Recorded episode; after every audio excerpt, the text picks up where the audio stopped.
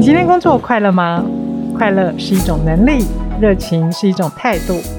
欢迎收听《快乐工作人》，每一集陪你畅聊工作与生活、商管与学习。Hello，大家好，我是天下学习事业群总经理刘凤珍。大家最近好吗？不知道大家还记得前两期节目当中哦，我们跟大家聊过台湾半导体产业的人才荒。没有想到呢，从听众收听的数字来看呢，大家似乎对这个议题非常的感兴趣。于是呢，也让我们想要带着大家再挖深一点。所以呢，我们就特别邀请美商德州仪器 （Texas Instrument） 跟我们一起合作。带着大家来更深入台湾半导体这个产业。今天呢，在远端跟我们连线的是德州仪器的两位学长姐哦，他们会分别从财务还有业务这两个角度，跳脱工程师的视角，跟我们分享他们在半导体产业里面的职涯发展。相信呢，大家也会跟我一样好奇。那我们第一位呢，欢迎 Roger。Hello，各位听众朋友，大家好，我是 Roger。我自从工程硕士毕业之后，我就加入了 TI 的销售工程师的一个轮调计划。那到现在大概六年的时间，然后目前担任的是业务客户经理的职位。是哦，Roger 是在业务工作这个领域。那我们第二位邀请的呃是 Jean，Jean 跟大家 say hi，也介绍你的 background 好吗？Hello，大家好，呃，我是 Jean，然后呃我的大学研究所都是念会计系的，那所以我其实毕业之后和大部分的会计系学生一样，是先加入了四大会计师事务所一段时间，后来才加入 TI。那我现在在 TI 担任的职务是财务部的经理。好。那我想，呃，节目一开始呢，我们先跟两位学长姐请教，就是你们当初呢是怎么样进来这个行业，再让我们多了解一些你们的历程或是 background 的好吗？那个我当时加入的时候，其实一开始是我有一个学姐，其实她就在德州仪器，然后她当时也在担任业务的角色，那她有跟我分享一下这份工作的内容，那我觉得非常的挑战性，因为我本身是念工程硕士嘛。那对于这些一些商业的一些讨论啊，或谈判啊，或者是一些商业世界的一些 秘辛，那那时候觉得哎，听得非常非常有兴趣，所以就想要挑战看看这样的一个文调计划。那我就去申请，然后加入，一直做到现在。嗯，那 Jean 呢？哦，就像我刚刚说到，因为我刚开始是先加入会计师事务所，那在事务所工作其实是有办法看到很多公司、很多产业的一些财务会计方面的一些面向。但是我待了一段时间之后，就还是觉得我好像想要加入一家公司，然后可以比较深入的去了解一家公司在财务策略方面到底是怎么运作的。那那时候刚好看到就是德州仪器这边，就是我们的财务计运部门这里有。一个为新鲜人打造的轮调计划，然后那时候我就觉得，嗯，好像这样子对还在植牙前段的我是很适合的，因为可以帮助我摸索到底我在植牙上比较喜欢或者比较适合什么，所以我就选择加入这个轮调计划。接下来我想要请教两位的，就是这个半导体其实领域还蛮广的哦，它上中下游的关系也还蛮多样的。不过像我们一般听众常常会听到 IC 设计啦，然后制造啦、封测啦，好，哎，可不可以请两位学长姐跟我们介绍一下这个行业里面的上中下游是怎么样子分工的？我这边我先简单聊一下什么是半导体好了。半导体其实它就是一个呃材料一个特性，就是它介于导体跟非导体之间。其实这是非常非常神奇的事情。我们透过一些加工的方式，让一个物品它可以同时具有这两个特性，可以把它想作是一个开关。一个开关其实没什么了不起嘛。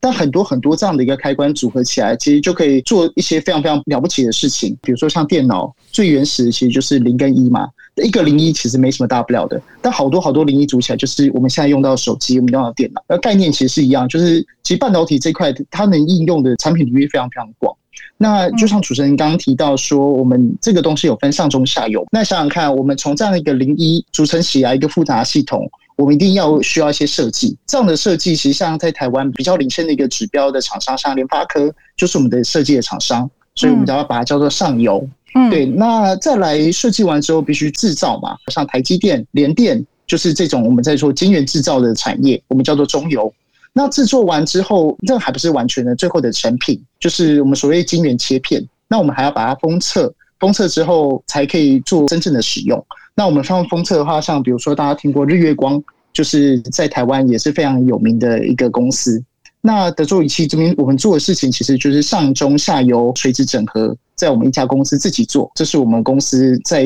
这个产业里面的一个定位。哦，了解了，很清楚哎。哦，原来就是在上游，像联发科这样子的设计公司，他们等于是把电路图设计出来，然后到中游的时候呢，那再由台积电把电路弄到晶圆上面形成 IC，然后之后呢，我们在下游的封测这一端再把它一颗一颗的切割成晶片。嗯，那这样子经过你一解说，你看连我都可以白话文直接 再转译了，非常清楚哦。我想要请教的就是，因为半导体现在是一个人才非常竞争的行业，这个竞争的背后其实也是台湾竞争力非常重要的来源。但是好像很多人也会觉得半导体的工时是挺长的，那可不可以跟我们聊一聊，你们在快速节奏还有高压的竞争力产业里面，你们平常主要的工作节奏跟内容？嗯，好，呃，德州仪器其实是。是一个跨国公司嘛，所以其实我们总部在美国德州达拉斯，然后我们其实在世界各地都有据点，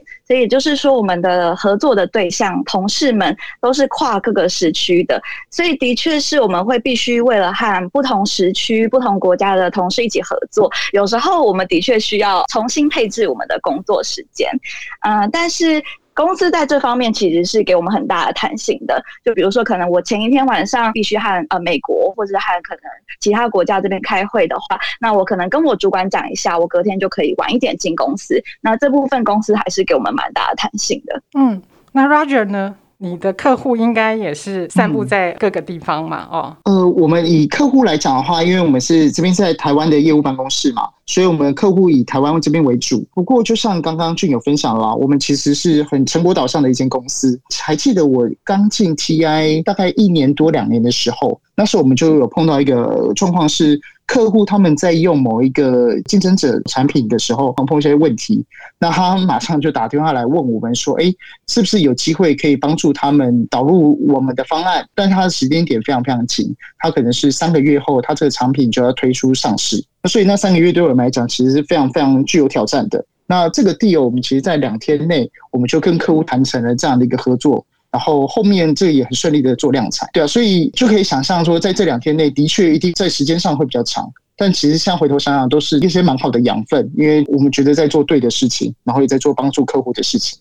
嗯，所以不管是业务工作或财务工作，在你们这边的工作节奏都算非常快的哈。那 Roger，你的部分我倒是很好奇了啊。呃，你从工程师转向业务，我们常常讲工程师的工作就是零跟一嘛，但是呢，呃，业务的工作就很难区分零跟一了啊。有时候零跟一是糊在一起的哈。那要做这样子的 一个生涯的转换啦，其实要跨过来是两个非常截然不同的领域，听起来你适应的还蛮。不错的，那我想这部分的经验可不可以跟大家聊一聊呢？嗯、在我加入这边 TI 的时候，其实过程中有遇到蛮多的挑战的啦。就像比如一开始是像资讯量的冲击，因为过往都是工程背景嘛，那加入业务之后，就有非常多的所谓的呃 business term，一些生意上面一些条款需要学习，所以一开始资讯量其实是非常非常大的。这是一个，这这个真的就是需要花时间去学习、去克服。尽管到现在，我都觉得每天还是有学习不完的知识。第二个挑战，我觉得比较大，就是多工，因为我们 TI 的产品其实真的非常非常多，大概有七八万颗产品，这么多的一个种类。那可以想象，就是会碰到非常多客户的一些需求。所以在这么样多工的工作环境下，其实我觉得优先权就是一个我非常在意的一件事情。就是先前其实我们主管有跟我们分享一本书，叫做《执行力的修炼》。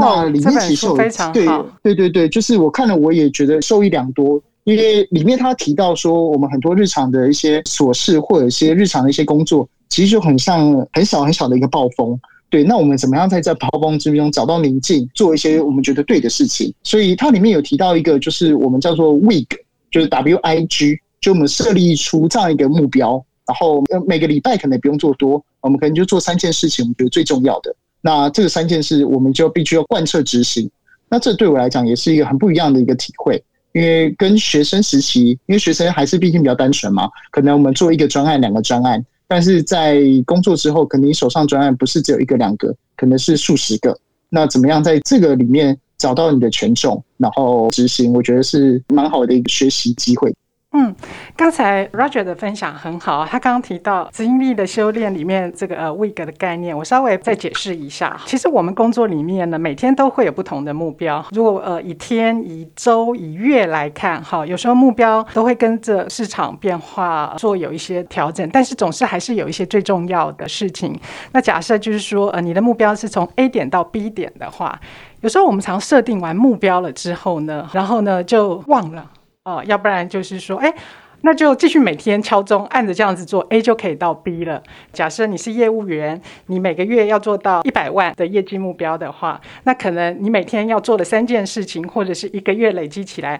你可能要开发多少客户才有可能帮你达成目标？有多少是用电话打的？有多少是用亲访的？好，所以这个 week 下面的几个指标的定义就变得蛮重要。我想这也呼应刚刚 Roger 讲的成果导向的工作模式。接下来呢，我想要来请教 Jane 的，就是因为你提到整个世界变动的非常快啊。其实呃，过去大家可能都以为财务工作比较是做后勤 backup 工作。可是实际上，现在的财务工作的人员哦，压力是非常大的，尤其像这几年的汇率啊变动又那么大的情形之下，所以呢，俊，你是怎么样让你自己 work and life 的 balance 有一个比较好的运作方式？嗯。我觉得这可能可以呼应到我。我觉得我包含整个公司，我附近的同事都有这样的一个特质，就是我们都会一直应该说是持续创新嘛，或者是这个概念好像甚至不是只有在比如说我们的产产品端啊、技术端啊、科技端啊，就是是真的体现在我们日常生活当中的。因为当你的工作量可能会越来越大，然后所有事情都在变的时候，你唯一可以让自己在工作和生活取得平平衡的方式，就是让你工作上越来越有效率嘛。那所以其实呃，我觉得我从加入德州仪器到现在，都是一直很被鼓励这件事情。然后我可以举个例子吧，就是呃那时候我刚刚加入德州仪器的时候，主管有交办我一个工作，然后我就先完全按照原本的流程去完成的那一项工作。然后后来我的主管就问我说：“诶。”你为什么这个是这样做的？你知道吗？然后我就直接回答说：“哦。”其实是之前都这样做，所以我就照着这样做。那当下主管其实就跟我谈了一下，鼓励我说，当我在接到一个新的工作的时候，可以带入我自己的想法，去想一下说，哎，现在的流程有没有什么可以做得更有效率的地方？那后来我也会在接手每个工作的时候带入这样的思考。那我觉得很有帮助的事情是，呃，因为我们有很多的轮调计划，所以可能事情就是今年是我做，但可能后年又换他做。那在事情交接的过程当中，如果每个人都有这样的心态的时候，我们的流程就是一直不断不断的被优化，那大家整体效率就可以更好，来因应不断变化的工作环境，然后跟他这个工作量。所以我觉得，呃，目前我还是可以维持一个还不错的工作跟生活的平衡。嗯，所以这个呃优化自己工作，把工作变得更有效率之下呢，可能 work and life balance 这个议题，也许可能它就不存在了。那 Roger 呢，业务工作其实变化还挺多端的，客户随时都有各式各样的问题呀、那你自己怎么样来处理这个议题呢？因为我想这个也是学弟妹会很好奇的。关于这个部分的话，我们会想办法去做一些业务流程中改善。这是一个，再来就是呼应到我刚刚有提到执行力修炼这边部分，就是我们怎么样在这么样多的需求之中，那找到我们觉得最重要的事情。然后放优先权去做，这个也是我到目前为止一直想办法让自己精进，因为每一份工作我相信都一样。当你想要什么都做的时候，第一个是也做不完，然后再来也很容易就做不好。在我这边的话，就是我一直调整自己的 priority，让自己处于一个我觉得工作起来是舒服的节奏。所以呢，听起来都还是 mindset 的问题哈。好，是我们上半段的节目呢，现在这边告一个段落，我们休息一下，待会再回来。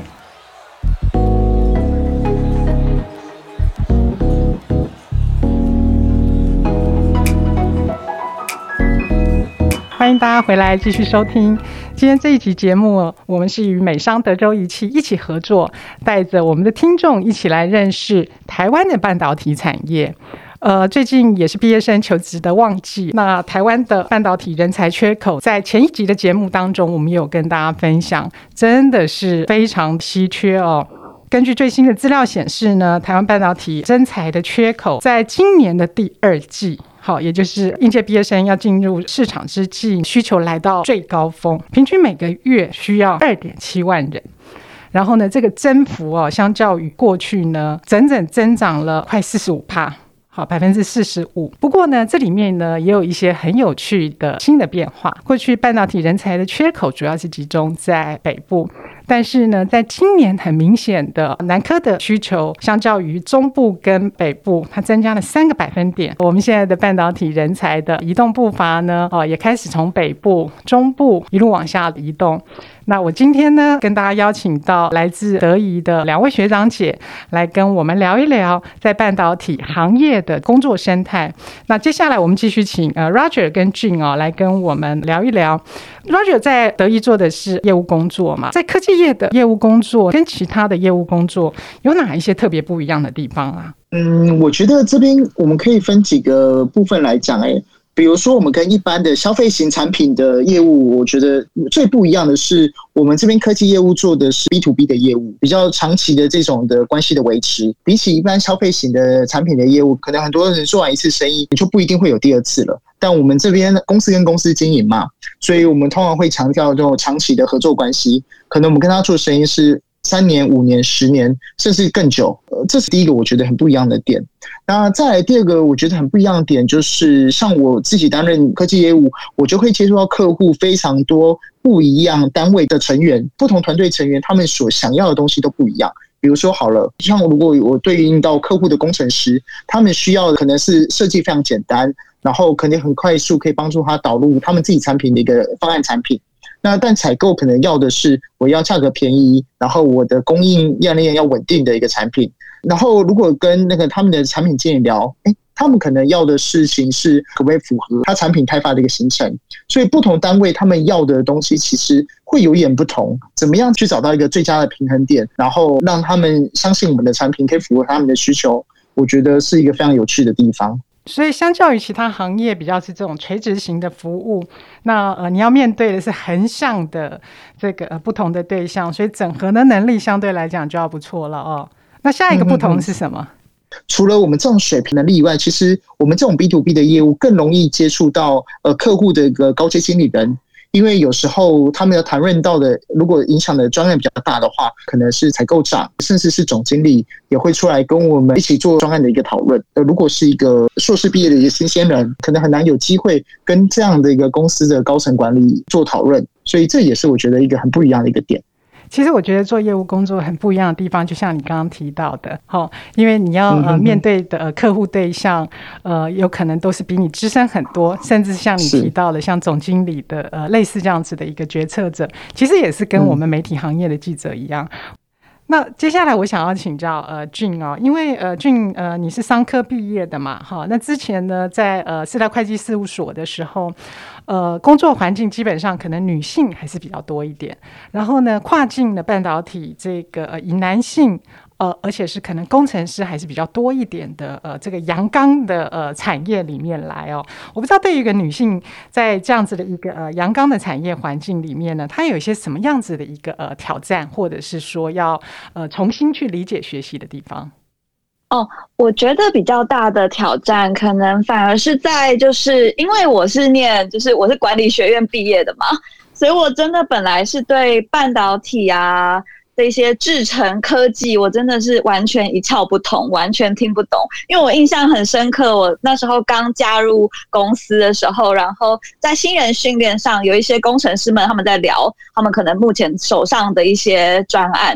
然后我一个字都听不懂，我就想说，呃，天呐，大家到底在说什么？这样。但因为我现在的工作内容，我是要去呃支援，就是这些工程师们，还有。制造部他们可以去做一些比较好的财务规划嘛，还有成本策略，所以我其实必须要呃逼逼自己好好的去学习他们的语言，然后甚至我要真的理解呃封装测试整个制制成相关的一些知识，然后包含说呃那光是这个制成它所有的。呃细节啊，可能是比如说像举例来说，像我们可能呃在整个封装测试的过程中，也需要接线嘛，那可能光是接线就是呃有的时候要接金线啊，有的时候要接铜线啊，那什么时候可以接金线，什么时候可以接铜线，像这种我都必须要非常的清楚，才有办法在跟他们讨论的时候用他们的语言来呃和他们讨论。那进而就是帮他们做比较好的，就是成本上面的规划。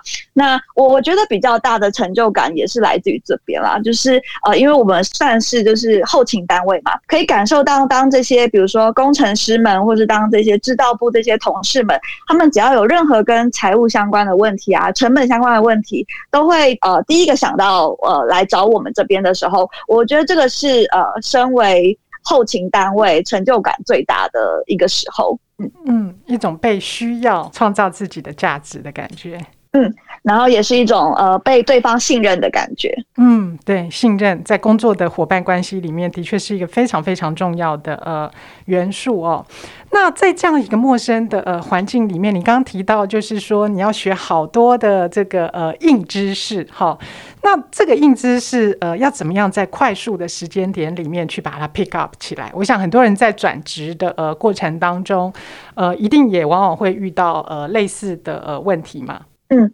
呃，我我觉得最重要的事情，其实真的就是要多问。不懂就问，然后问完之后一定要呃做笔记，然后确保我现在问完的东西，对方告诉我的东西，我真的就有办法呃从这里面去消化，然后它就会一步一步慢慢累积，慢慢累积，你脑中的那个海绵就会越扩越大，你就一直在吸那个水，吸那个养分嘛，所以你你的养分越来越多之后，你越来越有经验，你这个知识库也会越来越饱满，所以就是多问，然后做笔记，然后一定要好好的消化。学到的东西，俊讲到一个关键字，说的太好了，就是做笔记。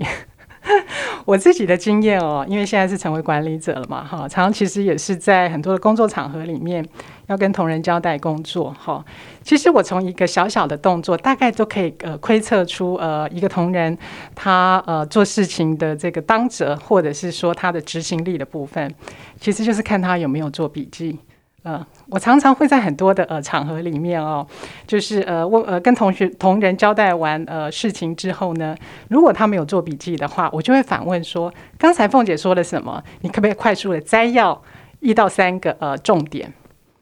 很有趣哦！我每次这样子问完了之后呢，十个人里面大概有八个人都没有很完整的呃答出来刚才交办的事项。我自己就有一个心得，觉得就是说，哦，真的在现在哦，可能大家资讯太多的情形之下，我们的那个吸收有没有哈？不管是耳朵听的啦，哈，眼睛看的啦，哈，那个注意力都非常非常的短。如果你没有养成那个记笔记的习惯的时候，其实都会影响到你后面执行力。因为我观察就是呃，不管是会议上或者是当面上的沟通啊，其实听见常常不代表听进，呃，所以我想刚才俊的呃分享，应该也是他可以快速进入工作状态里面非常宝贵的一个经验，所以学弟妹要学起来哦，呃，好，那在接下来哦，就是我想要跟两位呃请教的是，呃，其实我们很多人在工作上呢，难免都会遇到一些呃瓶颈啊。倦怠啊，哈，因为两位学长姐也是工作都有好几年的呃经历了哈。那我想要了解呢，你们是怎么样呃来 refresh 自己的？那或者是说让自己的能力呢，有可能呢，either 是一个更呃深化的发展，或者是说呢，它可以有更多的横向的呃主动发展自己的新的能力。那呃，请 Roger 先跟我们分享。以我自己来说的话，第一个是阅读是一个我觉得很重要的啦。阅读不同的样的一个工具书也好，或是有些是帮助你说心灵方面的舒缓，这是我觉得是个人生活上面，我觉得对我来讲蛮重要的一个点。呃，我们在 TI 的时候，其实蛮多在水平上面的一些学习，也都是呃对我们来讲这是很好的养分。像我刚进来的时候，我是加入那个行销工程师的轮调计划嘛，我一开始的时候是先在台北业务办公室。就是学习呃如何当一个把业务的工作做好，这是一开始。三个月之后，我们再去了上海，上海那边我们去了呃两个单位做学习，一个单位是我们针对后勤单位这边的出货相关的，我们叫做 CSR，然后另一个部分我们去了 Pricing Team，就是针对一些价格啊，我们怎么定价，怎么样跟客户讨论价格这样部分做学习。后面呢，我们又去了我们美国三个月，然后去了跟我们的产品线做学习。那我觉得在九个月的过程之中，其实让我非常惊艳的一点是，我们刚进来的时候，我觉得每个同事都好像老师一样，就很乐很乐于分享，就是他的想法，然后跟他的经验。所以我本来预期说，哎，可不可以花你五分钟？可能他一坐下来跟我谈，就是讨论了二十分钟、三十分钟。对啊，这是我觉得在公司里面，我觉得很不一样的一个点，就是大家都很蛮勇于分享自己的想法。哦，对，这是我就是同才学习就对了。嗯、是是是，OK，很好。呃，那俊呢？你自己？我觉得以前的我刚进入职场的时候，在遇到困难或是遇到瓶颈的时候，我会很急，就我会一直很急着呃去想说怎么办？怎么办？呃，我现在要怎么去突破它？那呃，有时候这种急迫性的就是这种心态，反而会让我有一点。欲速则不达的感觉。那现在我会觉得，当我真的很嗯、焦虑的时候，或者很紧张的时候，我先让自己抽离一下，去做我喜欢做的事情的时候，有时候反而再回到工作上，我就突然呃一瞬间开窍了，或是突然觉得，哎，那些本来很焦虑的事情也没那么焦虑了。那另外，我觉得我会想要分享的是，呃，我很喜欢一句话，就他后来也是呃一首歌歌词嘛，就是 What doesn't kill you makes you stronger。那这句话，我觉得我。真的带给我很大的力量嘛，就是我觉得长 长大之后，呃，进入职场之后，不只是工作，可能自己的生活上多多少少都会有一些大大小小的挫折。那其实，在挫折当下都会非常痛苦，然后会觉得很很不舒服啊。但是每一次我只要熬过来的时候，我就会发现，哎，就是反而是这些挫折让我。进步让我成长了，所以我还蛮喜欢，就是看到自己从每一个挫折当中成长的那个过程。嗯。嗯嗯，的确是哦，因为现在的整个呃市场啊、世界啊，好变化竞争都非常的呃快。其实每个人的呃心理韧性，好面对挫折的这个能力，真的就非常非常的呃重要。尤其我想这两年疫情下来啊，这种心理韧性哦，更是呃企业的热门关键字啊，甚至是企业选才的一个标准。我自己工作多年，也常觉得就是说，哎呀，其实啊，所有的挫折都是小天气。自己的专业成长才是大气候，好，为什么？因为大气候会有春夏秋冬、阴晴圆缺，暴风过后一定也会海阔天空，好，所以这个 positive 的 thinking 真的是呃蛮重要的，呃，那我想最后一部分呢，呃，是不是可以请两位学长姐啊，给我们一些学弟妹，呃，建议他们如果呢有兴趣要进入半导体这个行业呢，在这个职涯规划上，你们有什么样子的建议或者是鼓励给大家的？嗯，好啊，我这边我从两个方面可以跟大家学，如果是学弟妹想进来这块的话，那一方面是像那个张忠谋，其实前几年有说过嘛，那个他说半导体是未来的一个铁饭碗。那其实原因是因为其实现在可以大家可以想象，用到电的产品真的越来越多，那只要有用到电的产品里面，其实就会有半导体的机会，所以这个的发展，我认为还是有非常好的一个光景。所以这是以比较大的产业面来讲。那如果如果是大家，如果学弟妹刚好跟我一样是工科背景的，加入半导体，我觉得其实业务也是一个我蛮推荐给就是新鲜人可以给自己一个挑战的机会，因为真的会看到蛮不一样的一个世界。无论是呃，不论是练习你的沟通也好，或练习你解决的问题的能力，或者是练习思考问题的一些方向。都会跟以往单纯解决一个工程问题有蛮不一样的一个体会，这边我是我想要跟大家分享的。的确哦，呃，业务工作大家可能都会觉得很高压、很挑战哦。嗯、可是实际上，业务的工作在每一个行业永远是呃需求最大的。好，包含像呃半导体，我最近也看到台湾半导体人才报告里面，呃，除了呃我们的常见的工程师的呃稀缺以外，其实这个业务人才需求也是呃越来越大的。这样，实际上哦，大大部分公司的呃 CEO 哦要做到那个位置哦，基本上都要有一些呃。业务的经历，所以常常很多人说，其实业务工作是 CEO 非常重要的呃养成经历。好，那俊的部分呢，我们也来听听你的分享。我的话，我觉得比较像是呃心态方面的做好准备嘛，就是我觉得要加入呃半导体产业，或可或者可能是要加入职场的学弟妹们，我会想要鼓励的是，呃，在心态上一定要不怕挑战。然后要让自己是有办法顺应变化的。因为我觉得在呃，像在我们德州仪器，我们很常讲的一句话就是。唯一不变的事情就是变，所以我们真的每天的工作就是有很多的变化，所以一定要让自己是一个有办法顺应变化的人，我觉得很重要。然后不要抗拒挑战，不要抗拒变化。我觉我自己会觉得，只要这个心态上是有准备好的，在进到职场、进到呃半导体产业之后，应该会在帮助你蛮大的。嗯嗯。好，我们今天非常谢谢两位学长姐，呃，Roger 跟 Jean 的分享哦，带着我们认识台湾半导体产业的呃中上下游分工，以及在这个行业里面的呃工作的样态。那在下一集的节目当中呢，我们继续再来跟大家聊呃半导体产业的人才更多的最新的趋势。谢谢大家的收听。